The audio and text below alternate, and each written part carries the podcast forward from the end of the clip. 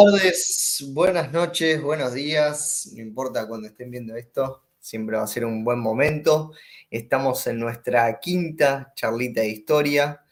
Hoy vamos a estar conversando con Celeste Armas sobre historia y educación infantil, ¿sí? sobre la niñez, cómo, cómo se dan las, las categorías, cómo se da el aprendizaje, un poco la pedagogía en, en esa edad temprana, ¿no?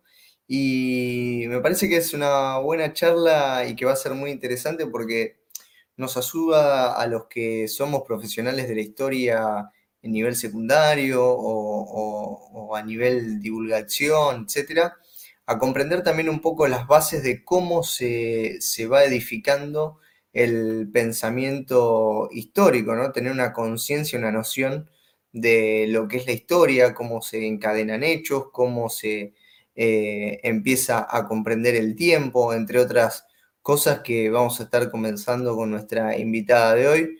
Eh, son las eh, once y media acá en España, allá las seis y media.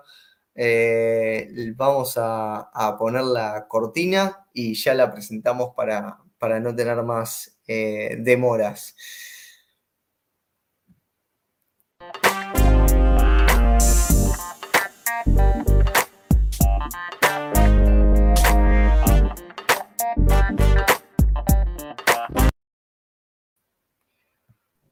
Bueno, estamos con Celeste. Cele, ¿cómo andás? Buenas. ¿Todo bien? ¿Qué tal? Bien, estaba por tomarme el mate. Hola a todos, gracias por la invitación otra vez.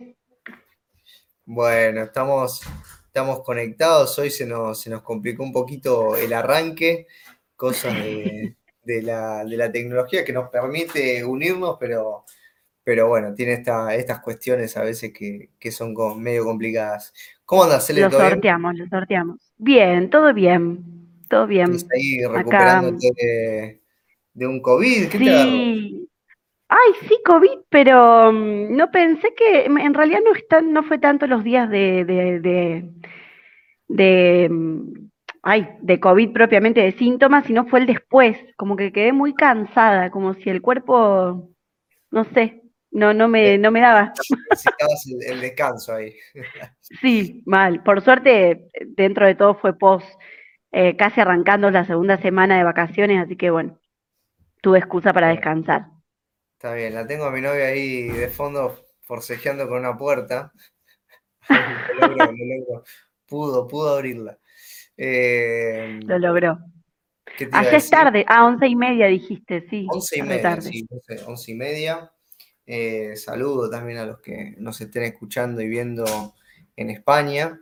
Eh, así que bueno, va a ser una, charla que va a cruzar el continente, Cele. Sí, sí. Ay, qué lindo. ¿Estás comiendo mucho jamón? Mira, vengo de comerme una picada con un vinito rosado, así que estoy Estoy. Estás como relajado. Llego bien, llego bien, sí, sí. Dije, no me voy a hacer problema por la tecnología. Tranquilo.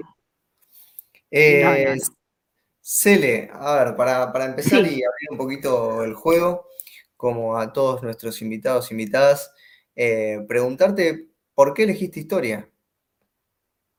Vos sabés que cuando vos me, hiciste esa pregunta, yo eh, hace un montón que no me acordaba de eso. ¿De por qué? Porque viste que también es una edad donde elegís, pero tampoco sabés si las tenés tan claras. Y más, viste, es como que uno elige sin saber si va a ser algo fructífero en el futuro. Y más con un entorno, particularmente tuve un entorno como que cuando dije que quería estudiar historia me decían, pero entonces estudia abogacía, como, entonces, bueno, como que todo dudado. Algo que te dé plata, em, ¿no? Algo que te dé plata. Claro, Tal cual. Eh, no, yo creo que siempre, siempre, desde en ese momento cuando elegí historia, no sé si esa fue una razón, pero eh, yo estaba entre filosofía o historia o maestra de, nivel inicial. Eran mis tres opciones. Y mm, siempre me gustó la parte histórica en torno a lo patrimonial, a, los, a la museología, eh, incluso también rondé la, arqueología, como que esa, esa parte más de, datificación, de, objetos, como que me, me, gustó siempre.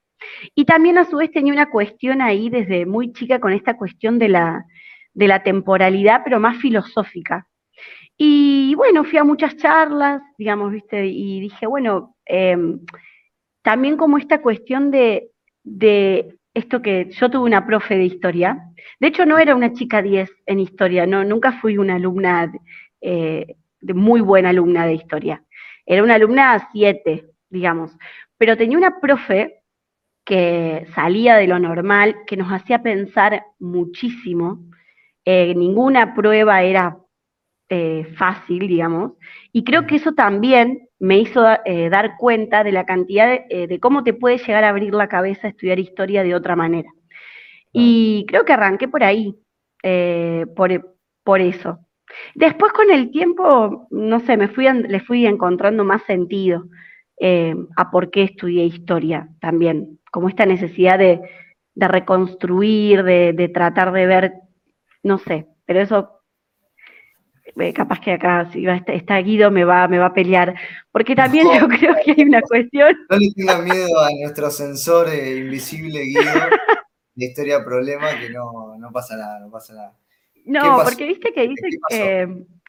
Viste que dicen que uno cuando elige la carrera, em, de alguna manera viene a, como a reparar ciertas cosas eh, de su historia familiar o de, cuestiones. Y, bueno, y creo que en, otros ámbitos de la vida, como que para mí la historia no solo es un campo profesional, sino eh, que todo lo que implica la lógica histórica, eh, creo que también le fui encontrando sentido a esta cuestión de, rearmar, de reconstruir, de revisar, em, sobre todo a nivel familiar. Entonces, como, como de a poco le fui encontrando sentido. No veo el chat, así que no, no. No, no, no, está bien. Está bien, pero, pero ¿por qué a, nivel familiar? Si se puede saber, no sé. Sí, sí, vos sabés que em, cuando yo empecé historia, de hecho ahora me dedico a la parte didáctica, pero yo mi tesis de licenciatura, cuando yo fui becaria de CONICET, mi trabajo era eh, sobre, sobre la clase comercial eh, italianos y españoles en Río Cuarto y cómo se forma ese sector eh, comercial a partir de, la llegada de los inmigrantes y demás. Y bueno, y sin querer fui llegando prácticamente a la historia de, mis abuelos sin saberlo. Eh, y logré como que de a poco eh, llegar a un montón de cosas, a enterarme, historias, a encontrar documentos muy valiosos, como que tomé las herramientas que me daba la historia eh, y me sirvieron para, reconstruir muchas, muchas historias que habían quedado bastante ancladas ahí. No digo que esa es la razón de ser de por qué estudio historia. Digo que de alguna manera la fui como, pero bueno, después ya me fui del mundo ese, como dejé a los comerciantes ahí en su lugar y me fui para el lado de la didáctica. ¿Qué te iba a decir? Eh, para todos los que nos dicen, eh, siempre entrevistan gente de Puan, bueno, Cele, vos estudiaste en Córdoba. ¿Vivís en Córdoba? Yo empecé estudiando en Rosario, en la UNR, en la de Humanidades. Eh, sí, y a los tres años me fui a, me vine a Río Cuarto por un novio. Ah, eh, sí, sí, sí, esas cosas que uno hace, que después dice, ¿por qué señora? Llegué acá, eh, seguí la carrera acá, por suerte me habían homologado las materias de allá, sobre todo Grecia y Roma, que fue para mí muy difícil en Rosario. Eh, me homologaron todas las materias y bueno, y después el novio se fue, no está más, y yo me quedé. Entonces me recibí en Río Cuarto, que es, eh, sí, es, una ciudad, es la segunda ciudad más grande después de Córdoba Capital, dentro de la provincia de Córdoba. Así, que bueno, ahí, ya eh, la vamos, ya podemos seguir tranquilos entrevistando poaners, ¿no? De filosofía. sí. no, no, no. Eh, como para abrir un poquito el, panorama. El eh, mapa, muy bien. viste que ya está, ya tuvimos nuestra cuota de federalismo, viste, ya se lavan las manos. claro, ya está, ya está, ya mucho interior, mucho interior. Eh, no, bueno, volviendo un poquito a, lo que es tu formación, digamos, en cierto momento, eh, esto que decías vos, le das un giro hacia lo pedagógico, te empezás a, preocupar más por los problemas eh, pedagógicos. Y primero, ¿de dónde viene ese interés por lo pedagógico específicamente? Que, a ver, para los que estudiamos historia, es toda una rama dentro de la historia, no es que porque tranquilamente te podrías haber dedicado, no sé, a Grecia y Roma o a otra cosa o qué sé yo. Claro. ¿No? Pero fuiste hacia lo pedagógico. ¿Qué, ¿Cuál fue tu interés ahí? ¿Qué, em, mira, también fue como en escalinata. El primer cargo que me sale en nivel superior es la cátedra de didáctica de la historia para nivel secundario. Y entonces, eh, bueno, empecé a trabajar en, en didáctica y ahí me conecté, eh, eh, estudiando la materia para darla, me conecté con un montón de, de, conflictos o de cuestiones o de limitantes que, empezó a tener la disciplina histórica desde lo educativo. Cosas que seguramente vos las debes tener más frescas que yo a nivel secundario sobre desgano, la historia como aburrimiento, complejidades, eh, ya, ya vamos a hablar, pero cuestiones de, comprensión, eh, de, para qué y esto para qué. Entonces, como que eso a mí me fue em, estimulando a seguir diciendo, bueno, ¿qué pasa? Porque había muchos autores que en esa época ya decían, Carretero entre ellos, y hay, otros más también españoles, que decían que la historia como materia escolar estaba en, riesgos de extinción. Entonces ahí me, como que me llama la atención esa parte y, por, además porque yo disfruto mucho de, de, explicar cómo explicar. No sé si me explico. Em, como, digo, la historia es mucho más, vos lo sabés también, obviamente, es mucho más que, que recordar, que memorizar. Y yo veía que la, la, mayor dificultad estaba justamente en esos heurísticos, digamos, en cómo pasar, cómo hacer ese pensamiento crítico, ese clic. Y bueno, y, a, raíz de eso empiezo, me llaman, salgo en otra didáctica, pero de formación superior en futuras docentes, maestras jardineras. Y ahí me enfrento con el conflicto de cómo trabajar tiempo a una edad donde el tiempo no se mide, ¿no? Porque la medición de lo espacial y lo temporal producto de la modernidad y producto de esta cuestión más de, ordenar el tiempo productivo y, demás, que además es cultural, porque no todas las culturas ordenan el tiempo de la misma manera, em, digo, bueno, ¿cómo, ¿cómo, hacerlo en una edad que no, no lo mide? Y ahí un poco vuelve a este, esta, esto a mí que me, que me gusta y me, me da mucha pasión eh, de la temporoespacialidad eh, más allá de, lo medible y de lo estructurable, y que quizás ya pasa por una cuestión más cuántica, más física, eh, porque si uno se pone a pensar, realmente ni la física termina de definir qué es el tiempo. Sin embargo, el tiempo pasa, ¿no? y, creo que la percepción infantil del tiempo y el espacio, y bueno, y ahí es cuando digo, pucha, la infancia o la niñez entiende el mundo de una manera tan diferente y en la medida en que nosotros no podamos entender eso, es difícil que podamos generar aprendizajes significativos para, acercarle a este mundo que uno quiere transmitirle, ¿no? Eh, y bueno, y ahí es cuando me empiezo a dedicar a la enseñanza de la historia en la infancia, y a buscar maneras, y a investigar, y a y, me, y abrí un mundo de cosas que yo no sabía que existían, y que está retrabajado. Y bueno, y, este último tiempo logré, como que después de estudiar mucho, establecer esta conexión entre estos problemas que se presentan en la secundaria y cuánto uno podría estar ayudando si lo trabaja desde, desde la primera infancia. ¿Y cómo... No sé si vos... Sí, decime, decime. No, vos cuando dabas en, en secundaria, ¿qué, qué, ¿qué era lo que más se te presentaba como problemática a la hora de, trabajar con los chicos? No, y a ver, hay varios problemas, ¿no? O sea, y hay cosas que a veces vienen como de arrastre, ¿no? Que uno dice, capaz entra a un, a un aula muy confiado y hay cuestiones que, por ejemplo, el ordenamiento temporal a veces cuesta un montón y uno dice, pero si, a ver, el número de los años es claro, o sea, ¿por qué no se entiende?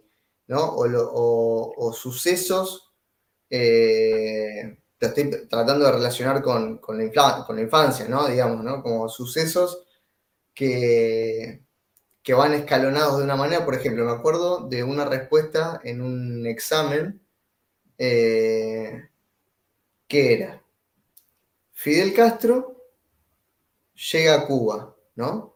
Baja el Granma, hace la revolución, pero es derrotado. Me ponen, ¿no? En el examen. Y a los tres años es presidente de Cuba. Entonces hay como una desconexión entre si fue derrotado, cómo a, tres años va a ser el presidente. Bueno, eso fue como... Claro y a ver, no es, que, no, es un error mío, ¿no? No es que yo doy la clase así, menos de Cuba, ¿no? Pero, digo, claro, porque si no, claro, pero vos, profe, que no. Eh, claramente hay un vacío ahí de, no comprender el proceso. A ver, si el tipo fue derrotado, ¿cómo va a ser presidente a los tres años? Hay como una desconexión total, digamos. Como que no, no hubo un ordenamiento lógico, porque ya ni siquiera pasa por si estudiaste más o menos, es por una cuestión lógica. Eh, eso siento que, me ha pasado con otro tipo de casos eh, de forma bastante repetida. Bueno, eso, eh, a mí el otro día una alumna grande ya, de superior, ah, bueno, y también salió justo en un video de Barassi, no sé si lo viste, en, salió por TikTok la chica que dijo que Colón nació en Buenos Aires. Ah, bueno, bueno no, sé si viste. Bueno, a mí también una estudiante me dijo, profe, ¿cómo Colón no nació en Argentina? O creer que Colón llegó a Incas y Aztecas, por ejemplo, ¿no? Por decirlo de alguna manera. Son esas, esas cuestiones que, eh, que esto que vos decís, uno lo cree como sentido común, pero en, en realidad lo que, lo que explican los expertos de la didáctica es que uno lo ve como sentido común porque nosotros pasamos por una serie de procesos estudiando la carrera, eh, estudiando un montón de cosas o en la práctica, que es como que ejercitas el cerebro de alguna manera. Y esas abstracciones son producto de haber hecho otras operaciones que a algunos les cuesta más, a otros les cuesta menos, a algunos no la, no sé, algunos dan clases sin hacer algún tipo de. Entonces nosotros los vemos como sentido común, pero en realidad son eh, problemáticas eh, internas a la disciplina histórica. La multicausalidad, los paralelismos temporoespaciales, por ejemplo, entender que mientras en España pasaba esto, en el virreinato pasaba otra cosa, los cuadros doble entrada, las líneas de tiempo. Hay estudios que hablan de, los estados de pánico que generan las líneas de tiempo en ciertos eh, estudiantes o, las, o armar las cronologías o bueno, todo eso, eh, todo eso forma parte de la didáctica, ¿no? Y de que a veces uno esto piensa que es sentido común, pero en realidad eso está muy asociado a la lógica matemática. Eh, y eso está muy asociado a cuestiones eh, cognitivas, por decirlo de alguna manera. Ojo, yo cuando hablo de esto, hablo de, los estudios que se hacen en torno a la didáctica y quiero aclarar que no, no, no no digo que no tenga que ver la cuestión de la, eh, del incentivo, porque hay chicos que a lo mejor les gusta tanto un tema, que bueno, por eso, la experiencia va por otro lado, la emocionalidad va por otro lado. Pero hay un proceso en el orden de lo cognitivo eh, que nosotros tenemos que prepararnos para esos niveles de abstracción. Y hay veces que esa es la parte floja de la didáctica, porque se confunde la didáctica con hacer cosas eh, lindas y, divertidas y, como creativas. Y en realidad no, la didáctica es justamente tener un conocimiento didáctico del contenido. Es decir, es saber cómo ese estudiante que yo tengo enfrente capta y entiende lo que yo tengo para decir. Y en base a entender cómo él lo va a captar, yo enseñárselo. Hay autores que hablan de la alfabetización histórica. Es decir, que dicen, nosotros Vos no aprendiste a leer y escribir estudiando cómo leer y escribir. Vos estudiaste, aprendiste a leer y escribir por imitación, por, un montón de cosas. Bueno, em, Carretero, López, Igan, hablan de que hay un proceso de alfabetización, es decir, de enseñar cómo aprender historia. O sea, eh, a través bueno, de, una serie de puntos que ellos establecen. Y bueno, y, frente a la pregunta de qué, puede, qué podemos estar haciendo en la infancia, frente a eso, qué puede llegar a tener que ver, eh, acá creo que hay que hacer la diferencia en que cuando hablamos de enseñar historia no hablamos de trabajar efemérides, ¿no? Porque... Sí. Eh, básicamente. ¿Por qué digo esto? Porque la disciplina histórica está atravesada, como ya dijimos, por un montón de operaciones, ¿no? Entre ellas dos grandes ejes, que es el tiempo y el espacio, que eso generalmente es lo que, lo que más cuesta. Em, en la, digamos, desde la infancia, el contacto con el mundo real que tenemos es el cuerpo, ¿no? El niño no tiene otra vara para medir el mundo que su propio cuerpo. La relación con el espacio y con el tiempo es el mismo. Y fíjate que hasta los 12 años, un niño no entiende del todo el reloj o un mapa. O sea, a partir de los 12 años se puede llegar a tener un nivel de abstracción. Entonces vos imagínate qué sentido tiene hablar de 1810 eh, o hablar de España y Argentina en, a los 6, 7 años. Entonces, ¿qué quiero decir con esto? Pedagógicamente uno puede estar trabajando operaciones cognitivas con los niños. Secuenciar, por ejemplo, ordenar los miembros de la familia. ¿Cuál va primero? ¿Cuál va después? Eh, trabajar cambios y continuidades desde los objetos. Hay cuestiones que no pasan por aprender historia, por aprender la fecha y por aprender el, hombrecito o San Martín o Sarmiento. Hay cuestiones que pasan por fomentar o, o regar la plantita de alguna manera de operaciones cognitivas que ayuden a la enseñanza de la historia después. Sí, esto, que vos estás planteando, eh, digo, no solamente tiene utilidad para quien trabaja en nivel inicial, o primario, sino que también tiene utilidad para quienes trabajamos en nivel secundario e incluso superior, ¿no? Porque nos corre un poco del eje de esta historia puramente fáctica, ¿no? De, bueno, enseño eh, hechos eh, o esto que decían antiguamente, no sé si te tocó algún profesor así, que decía, yo enseño hechos. Yo enseño hechos, eh, no enseño ideología, ¿no? Creo que todos tuvimos un profesor así. Yo enseño hechos, ¿no? Y, bueno, sí, está bien, hechos obviamente es parte de la historia, ¿sí? es una parte importante de la historia, pero creo que poder realizar este tipo de operaciones son lo que hacen que la historia tenga utilidad en la vida práctica de, una persona, digamos, ¿no? A ver, que uno aprenda en matemática a resolver eh, ecuaciones, no tiene ningún tipo de sentido si esa ecuación no la aplicas a, no sé, sacar la tasa de interés que vas a poder tener en el banco si haces un plazo fijo, ¿no? Por ejemplo. Claro. Entonces, digo, está bueno también eh, desmitificar un poco esa lógica se me cortó. De, la, historia puramente fáctica. ¿Cele, me recibís? Sí, sí, ahí sí. ¿Vos me escuchás? Sí, yo te escucho. Sí, e incluso, incluso esto que vos decís es tal cual. O sea, no solo es ver cómo aplico la ecuación, sino también, y esto lo he hablado con profes de matemática con el famoso para qué, profe, ¿y esto para qué? Que a veces, eh, y esto, digamos, no lo invento yo, está comprobado que aunque uno después en la realidad no le encuentre algo concreto, pero sí vos estás generando operaciones que habilitan esa abstracción, por ejemplo, para manejar, para calcular rápidamente mentalmente cómo, si mi auto entra, si mi auto no entra, cómo, digamos, hay, eh, eh, si paso, si llego a pasar, calculo distancia rápidamente, digo, a veces, eh, como que también tenemos que sacarnos un poco el para qué de la boca, digo, porque hay cosas que por algo se está estudiado y eso genera después habilidad para hacer eh, conexiones más rápidas. ¿No te pasa a vos? Por el a mí todavía me pasa que hay textos que, no sé, al perindongui, ponele. Hay cosas que las tengo que leer por lo menos cuatro veces. Y los vuelvo a leer la primera vez, la segunda vez, y siempre le voy como encontrando otra vuelta más.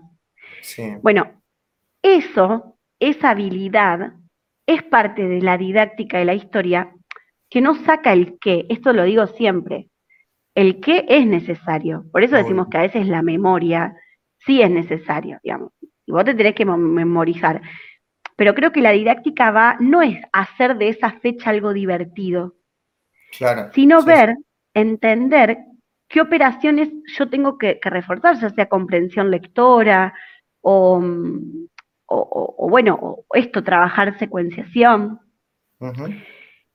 Y hay un autor eh, que dice, porque bueno, en la primera infancia, en la niñez, yendo a lo concreto, ¿qué es lo mejor si uno quiere trabajar pasado? Bueno, por ejemplo, la noción de presente, pasado y futuro.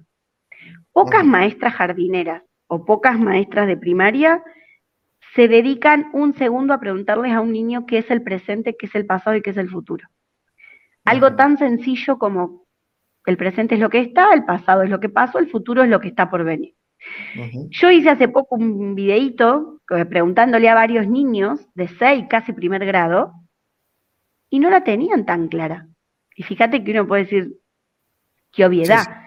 Es O sea, es verdad, los chicos vienen muy inteligentes, sí, pero estamos hablando de conceptos construidos por adultos, no tienen que ver con la inteligencia del niño.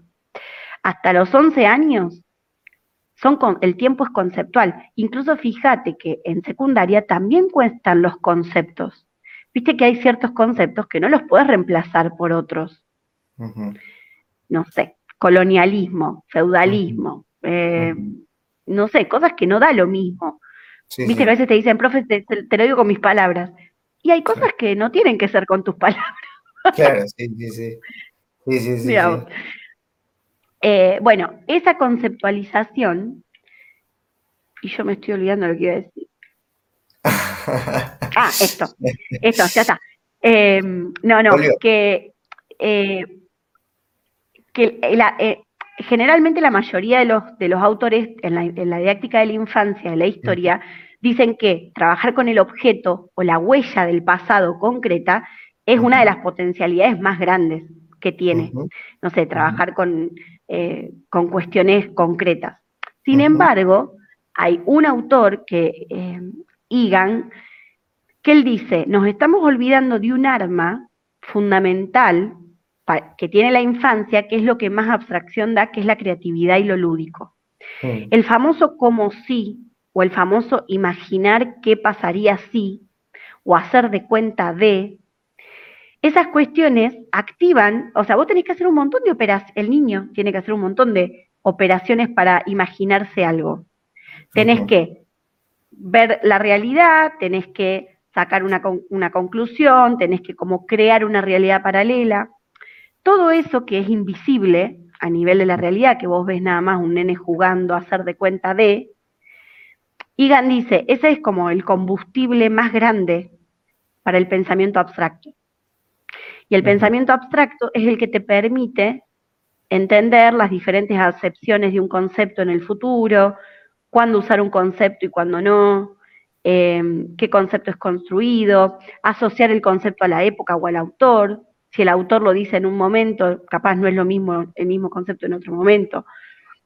Entonces, se subestima la creatividad en la infancia y es una de las fuentes más grandes eh, de abstracción. Sí, y hay un... Sí, decime, decime. Sí, decime. No, no, no, dale, dale. No, no, decime vos, decime vos. No, no, vos. No, decime vos. No, digo... No, no, iba con... Dale. No, no, decime vos, no. no, no, me callo, me callo. Hable mucho, dale. No, te iba a decir que hay un, hay un momento eh, de ese como sí muy importante en la, en la liturgia escolar, que son los actos escolares, donde se hace toda una representación, ¿no? Y donde ya, ya lo hemos charlado en, su momento cuando hablamos, el 25 de mayo, cuando hicimos esa, esa, ese cruce entre, entre la fecha justamente y las efemérides. Pero creo que está bueno volver sobre eso, eh, porque es un momento donde se intentan bajar valores, ¿no? Eh, se intenta bajar ideologías, se intenta bajar símbolos, un montón de cosas a eh, sujetos que quizás no están preparados para comprender del todo lo que están haciendo, ¿no? Entonces, ¿cómo, ves vos un poco, no solo el momento de efeméride, sino del acto escolar en sí, digamos, esa representación de, ciertos conceptos ideológicos incluso, ¿no? No, yo, a ver, eh, obviamente que el acto, el, el, acto depende de quien lo elabore, ¿no? Porque generalmente los chicos siguen un guion y ese guion viene de un adulto.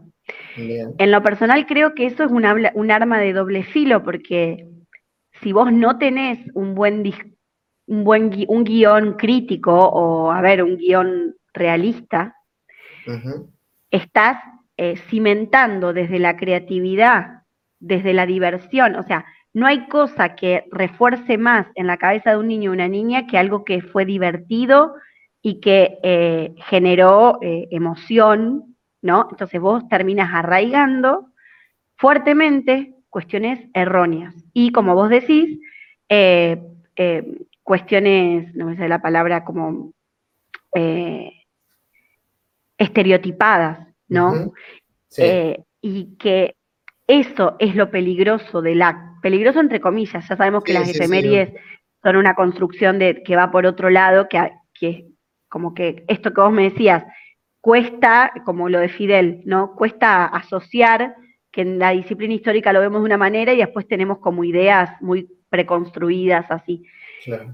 Pero yo creo que, por, ejemplo, en el acto de lo que, lo que ya hemos hablado de, el hecho del, corcho quemado, o las negritos candomberos, o, determinados, eh, determinados grupos sociales que hay que ver que, funciona, o sea, cómo, cómo se daba esa cotidianeidad, si tenían razones para celebrar y festejar, eh, no sé, digo, ese tipo de cosas, eh, si uno lo toma desde el lado pedagógico y desde lo que te viene a decir la didáctica, que en la infancia no hay arma más fuerte que la emocionalidad y la creatividad y la imaginación, estás plantando una semilla que va a quedar. Por eso, la, a ver, eh, yo tengo mucha muchos amigos que me dicen, no, no, no me cuentes, no me cuentes que me rompes la ilusión. Y eso está íntimamente vinculado con los recuerdos infantiles. ¿Por qué no hay un deseo crítico de saber qué pasó? Digamos. Sí, sí, totalmente, totalmente. Acá nos dice Dai, nuestra invitada del programa. Ay, le tengo que mandar un saludo. Que, manda saludos de Bernal. Dice, lo que está bueno es hacer dos partes de la creación de ese guion a partir de convertirlos en parte del trabajo en el aula, ¿no? Eh, pensando también, imagino, del lado más de secundaria, ¿no? de, Dice, pero es conocimiento, no es ilusión. Y creo que eso, también está bueno, digamos. Eh, yo no sé eh, qué tanto en nivel inicial y primario eh, se hace foco o se profundiza sobre cuestiones que sean más bien teóricas para poder después, lo, digo por, desconocimiento, no, no por subestimar eh, para después poder llevarlo a, un aula y hacer una representación. Eh, digo, a ver, eh, que un profesor no tenga determinados conocimientos y después, por no tener esos conocimientos, lleve al aula una concepción errónea, no es culpa del profesor, sino que es culpa del sistema que no está formando bien a los profesionales de la educación.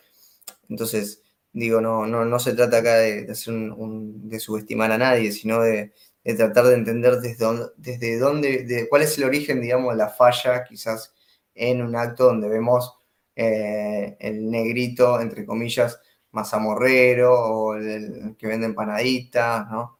Eh, digo, pensándolo ahora. Sí. Em, es un tema. A ver, una cosa es lo que se hace y otra cosa es lo que se debería hacer. Eh, sí se sostiene y, creo que esta, esta cuestión del, del, no conocimiento en profundidad de ciertas cuestiones históricas es algo generalizado eh, en la formación en general. Y como vos decís, no es parte de, saber mucho o saber poco, es, parte De, de instaurarse.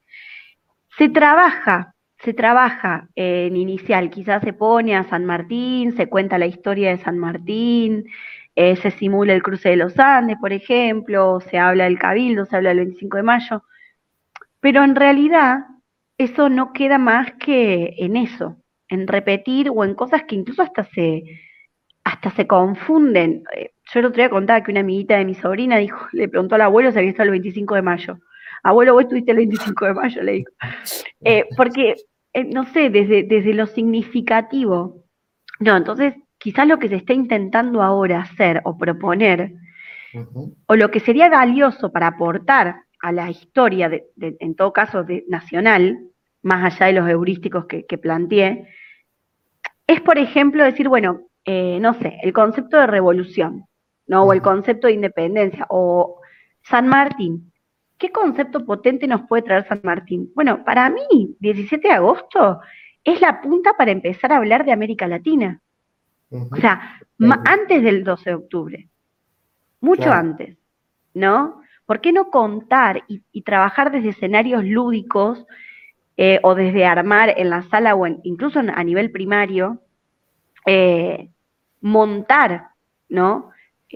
aunque sea sembrar, Perla Selmanovich, que es una experta en, en, enseñanza de las ciencias sociales en primaria, ella dice, a veces hay puntos de llegada, a veces uno tiene que plantear conceptos que después se van a retomar en otro nivel educativo.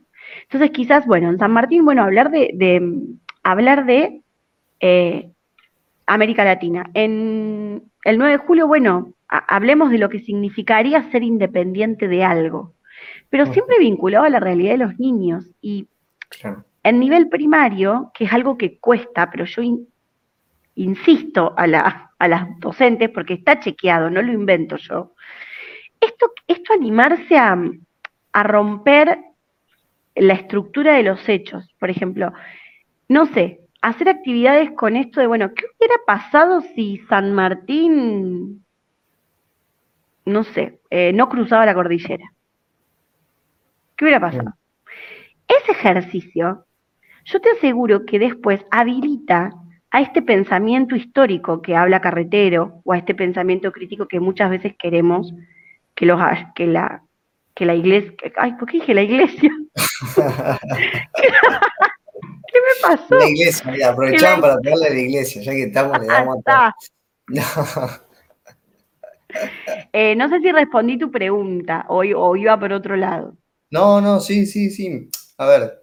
Eh, yo creo que, pero desde la, puramente desde la experiencia, digamos, desde la experiencia de mismo yo haber estado participado, digo, en, actos cuando yo era chiquito, o ver a mis hermanos, a mi hermana, eh, ver la forma en la que se hacen los actos en diferentes contextos, diferentes escuelas, todo, siempre es como que, y hasta, es como que se repite siempre el mismo guion, o sea, prácticamente es como que siempre es, el mismo cuadro, la misma escena, la misma... Puede haber alguna variación de, bueno, en qué momento entra tal canción, en qué momento se ponen a bailar la chacarera, ¿no? Pero que, bueno, también lo charlábamos con Dai, ¿no? Que a veces, eh, digo, lo artístico no inhabilita que, haya un contenido, digamos, no, no, no, no digo que pase por ahí, pero sí que capaz si el docente tiene poco claro lo que fue una revolución, es muy difícil que después pueda transmitir eh, la esencia de ese concepto a, por ejemplo, una, una representación eh, en un acto escolar, en una efeméride. Eh, y, nada, no sé, es, pero por pura experiencia personal y sin basarme en absolutamente más nada que lo empírico, digamos. No sé qué tan, qué tan laburado está, quizás hoy en día ha avanzado mucho, no, tengo idea, por eso, por eso te preguntaba. No, yo creo que en la realidad escolar no avanzó. Yo creo que lo que sí se avanzó es, es que hoy ya está distinguido y ya está marcadísimo en el plano de la didáctica que el, fin del efeméride, o sea, con el fin que se crea el efeméride, no tiene un interés en que vos lo cuestiones ni lo pienses. O sea, esto que plantea Dai, de, armar el guion, o sea, eso sería este, este puente que están planteando los didactas de la historia, de decir, bueno, a ver, que sea la disciplina histórica la que empiece a, a desarmar esto que se armó, porque tal cual está armado, está hecho para que vos no te preguntes, repitas y se te infle el corazón. Ese es el, rol del efeméride. Hoy en día, lo, creo que en lo que sí se avanzó es en decir, bueno, pará, ¿qué, sentido tiene estar trabajando esto ahora? Y para eso, y es lo que yo siempre digo, inevitablemente, hay que ponerse a estudiar historia. O sea, yo le digo a mis estudiantes, si vos das fotosíntesis, te tenés que poner a estudiar biología. Si vos das fracciones, te tenés que poner a estudiar matemática. Si vos vas a trabajar efeméride y lo querés hacer de una manera responsable desde los nuevos abordajes, tenés que estudiar historia.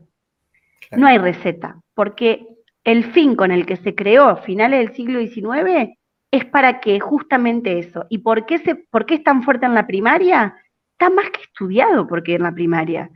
Porque es la época en donde vos absorbés todo eso que, que después no cuestionás. Y lo que hablábamos la otra vez que, que, charlábamos, que venga de la escuela, la escuela como esa institución legitimadora de saber, es doblemente fuerte. Creo que el desafío está en, en, entender que ya la efeméride no tiene más la función que tuvo en el siglo XIX. Claro, sí, sí, sí, total, total. Eh, sí, tratar, más allá de cuestionar la, la, la fecha o la efeméride en sí, eh, cuestionar la idea de efeméride, ¿no? Sería un poco lo que estamos planteando, cuestionar Tal cual. la idea de, che, ¿por qué nos estamos deteniendo en este momento del año, en este momento del mes, a hacer un acto o hablar sobre este tema? ¿Qué, qué importancia tiene, digamos, porque pienso en otras efemérides que quizás son más rupturistas como, eh, no sé, eh, el Día de la Mujer que no, está en el calendario, ah, no sé, no está en el calendario. No, escolar no. Escolar. Entonces, no es que dicen, bueno, vamos a hacer un acto por el Día de la Mujer. No. Eh, bueno, el Día de la Memoria sí está, está institucionalizado un poco más, por lo menos en secundaria. Bueno, en inicial creo que también se hace representaciones. Sí, en inicial está. Sí, pero también, bueno, esa, esa es otra, otra cuestión, ¿no? Porque la historia el Día de la Memoria pertenece también a la historia reciente que va en torno al trauma. Claro. ¿no? Y a veces está esta cuestión con la niñez, yo siempre digo, hay que tener mucho cuidado en adultizar, en no adultizar la infancia. Porque el hecho que vos no quieras mentirles no significa que tengas que llevar elementos tan crudos que no están preparados para ver. Entonces, ¿qué se propone trabajar, por ejemplo, el Día de la Memoria? Bueno, la identidad, el hecho de que vos sepas cómo te llamás, eh, tu huella digital, de dónde venís, eso tiene un valor muy grande. Es muy valioso que vos sepas tu nombre, que vos sepas quién es tu mamá y tu papá, o tu abuela, o dónde vivís. Entonces, trabajar el concepto de identidad como algo valioso, que eso es algo que después va a, se va a complejizar a medida que avancen en el sistema educativo y vayan viendo, digo, pero eh, lo que trae el efeméride así, así como esa foto efímera, es que eh, eso, tampoco te detenés a plantear cómo darlo en cada, en cada nivel educativo. Claro, sí, es como que llega, bueno, llega el día ese de, la misa, ¿no? Y se arma la misa con el, que baila esto, el que, que, se pone corcho, el que está disfrazado de militar. Entonces, nada, digo, como propuesta, tratar de cuestionar el sentido de la efeméride para poder después darle un sentido diferente a esa representación eh, que se esté haciendo, digamos. Eh, y de vuelta, como decíamos la otra vez, no, para, no por ser hinchapelotas, sino por, una cuestión de, comprender que, el nacionalismo, digamos, como, como eh, ideología, tiene un determinado trasfondo, no es inocente, no es que se, se busca nacionalizar a las masas o a la, clase obrera por, por deporte, no, hay, un, motivo por detrás que ya lo hemos charlado un montón de veces, ¿no? Eh, entonces, creo que, está bueno cuestionárselo a la hora de, entrar al aula y a la hora de, hacer ese tipo de representaciones, ¿no? Me quedo, vos dijiste recién, em, viene la misa. Vos fíjate que todo lo que se establezca como dogma, de repente aparece incuestionable.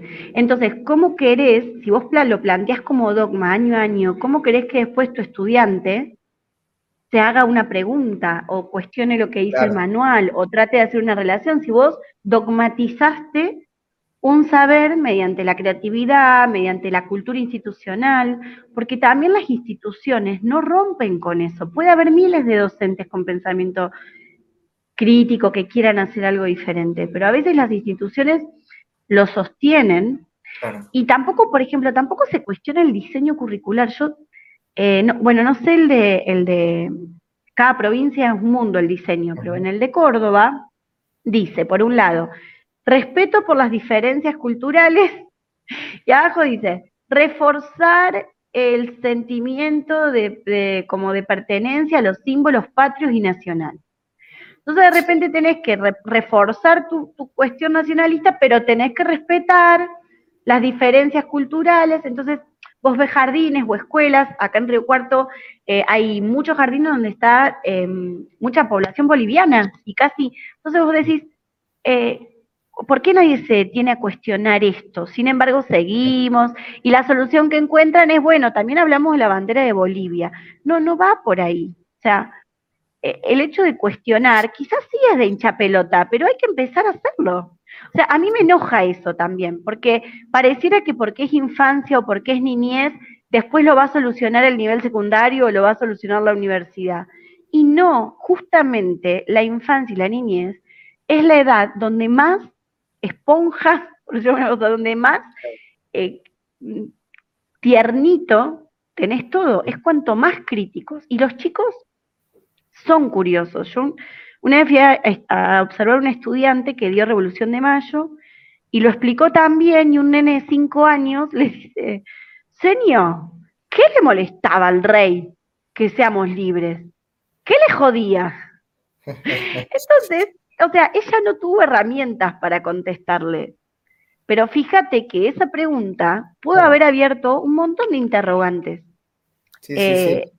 Digo, sí, sí, no, no, no, se quedó con eso dogmático el, niño en este caso. No. O sea, y, me, quedo con eso, me quedo con eso porque, porque justamente lo que charlábamos recién de que en esta etapa se eh, forma un tipo de pensamiento histórico, por así decirlo, no sé cómo se le dice académicamente, pero se forma un una forma de pensar eh, críticamente los procesos, eh, pensar en forma de proceso además. Eh, justamente si, les enseñamos que la historia es un dogma, que se repite y hay que repetirlo, y hay que repetirlo, hay que repetirlo, cuando llegan a secundaria o en la vida, historia la estudias de memoria. ¿no? La Tal cual. Agarras el libro, repetís, repetís, repetís, repetís. A ver, yo eh, me, cansé de ver estudiantes en un recreo repitiendo el apunte de memoria que, se habían armado de mi clase, ¿no? Y que te los cruzás en el pasillo del recreo y están, eh, Perón en 1945, y vos decís, no, eh, pará, no estudies así, así no es. No, te voy a preguntar Perón en el 45 qué hizo, o sea, te voy a preguntar todo el proceso. O sea, tal cual. Aparte te pregunto qué es el peronismo, ¿entendés? Y ahí Perón no te sirvió para nada, ¿entendés? Entonces, eh, creo que justamente esto de cuestionar eh, la forma de enseñanza dogmática eh, ayuda a cimentar ese pensamiento crítico hacia la historia y esa complejidad que tiene justamente la, la historia y la historia problemática, digamos, ¿no? Sí, y, tal cual, porque a veces somos los adultos o las instituciones los que no lo hacemos diferente, porque la niñez está, es, es la edad más curiosa, es la edad de los por qué, es la edad de problematizar. Y, quizás es ahí donde podemos eh, empezar. Y hay un montón de estrategias lúdicas para hacerlo. Y, a ver, esto quiero decir, está estudiado, está chequeado. Eh, de que realmente trabajando cuestiones problemáticas o cuestiones más de estrategias temporoespaciales, eh, evitas muchas dificultades de comprensión en, eh, a, futuro, digamos. Em, yo me acuerdo una vez también, un, un nene con San Martín había dibujado un toro cruzando la cordillera, cinco años. Yo me dice, dibujé a San Martín en toro cruzando la cordillera. Ay, le digo, qué bien, le digo, ¿en toro? Sí, me dice, porque la seño nos dijo que San Martín primero estudió en España y después cruzó la cordillera. Y mi abuela fue a España. Y en España está lleno de toros. Entonces se dice, si San Martín cruzó después, evidentemente se trajo un toro. Me. Bueno, más allá de que ya va a tener tiempo para, en dos años se da cuenta que San Martín no, estaba arriba un toro, pero esta, esta, este orden cronológico que él logró hacer, o esta asociación de España no es acá, España es otro lado, España es donde fue mi abuela, que ahí también estudió San Martín, y que después de haber estudiado ahí volvió y cruzó una cordillera. Para un niño de cinco años, eso es, un montón. y didácticamente es más valioso que repetir que San Martín cruzó en caballo mi estudiante pensó que le iba a reprobar porque el nene había pintado un toro, pero e, a eso es lo que tenemos que apuntar cuando enseñamos em, cuestiones en, la infancia. Claro, sí, bueno, pero, pero contá después que el nene se llevó eh, jardín y tuvo que repetir. Contalo eso. No, no, no, no, no te llevó. Repitió jardín. Eh, no, bueno. Eh, bueno, Cele, llevando unos 50 y largos minutos, eh, creo que, bueno. estamos como para ir haciendo una, conclusión. Eh, Dale. A ver, me parece que está, está genial esto de, que la historia no es solamente esto de, bueno, lo decimos siempre, ¿no? Estudiar lo fáctico y, y demás, sino que también hay un montón de operaciones desde lo cognitivo, ¿sí? más allá de incluso el tema de lo que decimos de los procesos, de, expandir los contextos, de pensarlo con eh, el marco teórico, hay toda una serie de, procesos cognitivos que se desarrollan en la infancia eh, que son fundamentales y que, y que ahí hay una tarea muy importante de, de los educadores en nivel inicial, en nivel primario muy importante para hacernos las cosas más fáciles a lo de secundario, cuando No, saben ubicar, digamos, eh, procesos o hechos históricos, ¿no? Eh, creo que, está muy bueno pensarlos desde ese lado y que no es nada más, ah, me tocó ciencias sociales en, primaria, eh, bueno, voy a pensar un montón de formas divertidas para que los chicos dibujen la cordillera. Nada más que eso, digamos, ¿no? Entonces, eh, creo que está, está buenísimo el, aporte este y, ojalá, ojalá sume por algún lado. Pueden hacer los talleres de historia y educación y les digo cómo. Eso, eso, eso, sí. sí A ver, eh, la página de CL, historia de educación, eh, punto Com.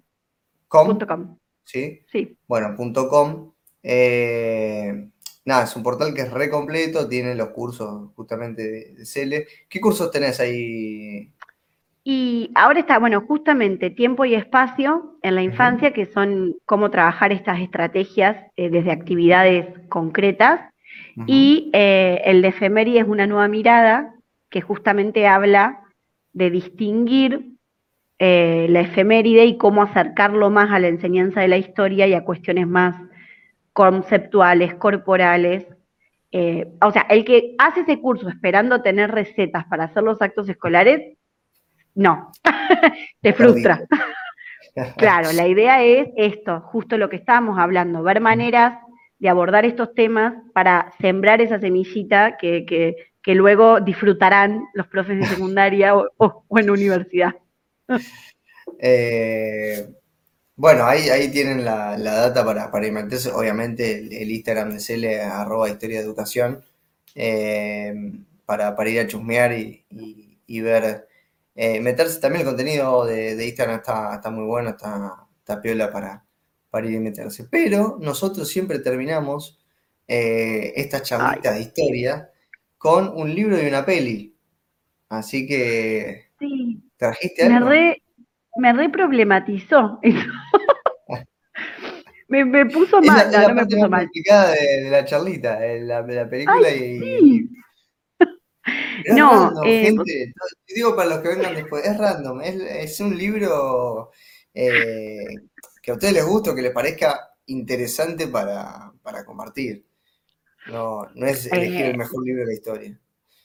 Está, bueno, no, no, no, porque yo no sabía si era de la temática o de. Pero pensé dos. Pensé dos. Un poco en, el libro en torno a esto que estuvimos hablando, más allá de, lo técnico que eso se puede pasar, eh, Mac Ferro hace, hizo un libro hace mucho tiempo que se llama Cómo contar la historia a los niños del mundo entero. Y mm, bueno, ese libro es muy lindo, no, no es de didáctica, pero sí eh, es como que, habla de, estas cuestiones que quizás continentalmente eh, nos unen y, cómo nos van quedando ciertos hechos, hitos en la infancia y, que, y son esos los que hay que revisar. Eh, entonces, bueno, ese libro es muy lindo. Bien. Y en realidad hay uno que este, ay, justo me está sosteniendo la computadora para... Terremoto. Me todo. Para ahí, ahí me voy a quedar. Mira, este, Silenciando el pasado, de Trulliot, em, que habla eh, sobre la manipulación de hechos históricos que, que, hace la, conmemoración y cómo eso eh, genera que sostengamos estos mitos y estas cuestiones más dogmáticas. Así que bueno, esos dos. Después, bueno, novelas un montón, no voy a caer en el cholulaje porque estamos ahí en una cuestión más. No, y, peli, em, no se me ocurrió ninguna, sí, em, en torno quizás a lo didáctico o más a, la infancia, me acordé y es una peli que me gustó mucho. Em, Los coristas, que es muy conocida, no sé si la viste. No, no la vi. bueno, es es un maestro de música, para que voy a volver a total, esto es una charla informal, voy a volver a poner el libro porque si no me quedo, este, para, me dan mi techo. Veo una luz, veo la luz. me dijeron que es una charla informal, ahí estoy. Ahí. Bueno, em, Los coristas es, la historia de un profesor de música que entra a un reformatorio, principios del siglo XX, y está buena porque son esas miradas pedagógicas no idealizadas, ¿no? Es muy propio de la época y bueno, muestra cómo este docente se va dando cuenta eh, de, ciertos perfiles de los chicos y va encontrando maneras de acercar ese contenido según la especialidad de cada uno. Eh, y no es algo idílico porque es cruda la peli, pero bueno, creo que habla un poco de, cómo aprender a mirar el mundo infantil para poder hacer significativo esos aprendizajes. Em, esa peli es muy linda. Son todos actores franceses, así que no sé pronunciarlos, pero es conocido. Ok. Eh, bueno, Cele, muchas gracias por, participar de esta charlita. Gracias a. ah, para, para. Perdón, y también pensé, cuando estaba pensando, una serie que no sé si la habrán visto, Rita, de Netflix, es una serie dinamarquesa, no sé si la viste. Sí, sí, sí. Eh, bueno, también. Me quedé pensando en esas. Bueno, ahí está, cierro. Ya me sale, me está empezando a salir el, gallego de adentro, vale, vale. Vale, vale, Y acá, acá el... tiene un problema, ¿eh? Sí, ya te muy de no te preocupes. Y estoy en un problema porque ya me sale el vale, me sale el adiós, me salen frases de. El ole. no me entero nada. Me resisto, no quiero perder mi identidad, pero, pero bueno, es así, estoy acá y si no, no me van a entender. Eh, Cele, gracias por participar. Bueno, gracias, Pablito. Eh, gracias a todos los que nos estuvieron acompañando. Eh, saben que nos pueden seguir en arroba huella de la historia en Instagram, nos pueden seguir en YouTube, en huella de la historia. Les, los invitamos a que se suscriban al canal para poder eh, ver el contenido anterior y también estar pendientes de, las próximas charlitas. Y, bueno, está abierta la, posibilidad de, los cafecitos, esta modalidad de crowdfunding o, o apoyo, digamos, comunitario por vía de, Mercado Pago, que va a estar en la descripción. eh, para el que tenga ganas de hacer su aporte a la causa de estas charlitas y de este podcast. Te mando un abrazo grande, Cele, y nos estaremos. Igualmente, Pablo, gracias. Bueno, Adiós. muchas gracias, buenas noches. Adiós.